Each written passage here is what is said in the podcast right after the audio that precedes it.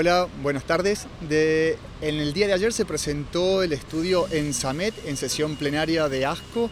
Eh, es un estudio académico donde se discutió el uso de eh, ensalutamida para cáncer de próstata eh, hormonosensible.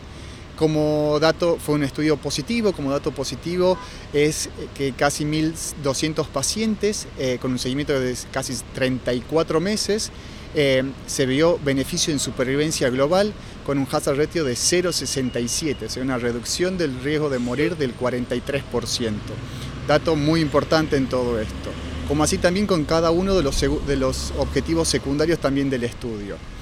Esto pone en contexto en la situación donde ya se suma una nueva droga más al tratamiento inicial de estos, de estos pacientes, junto con la viraterona, el docetaxel y la apalutamida, que también se presentó ayer en un estudio Titan con un poco más de, falta un poco más de datos para, para madurarlo. Un dato importante a remarcar en este estudio es que también apareció el dato del uso de la quimioterapia concurrente, donde no mostró el, el beneficio que demostraba en toda la otra población, principalmente por los efectos tóxicos.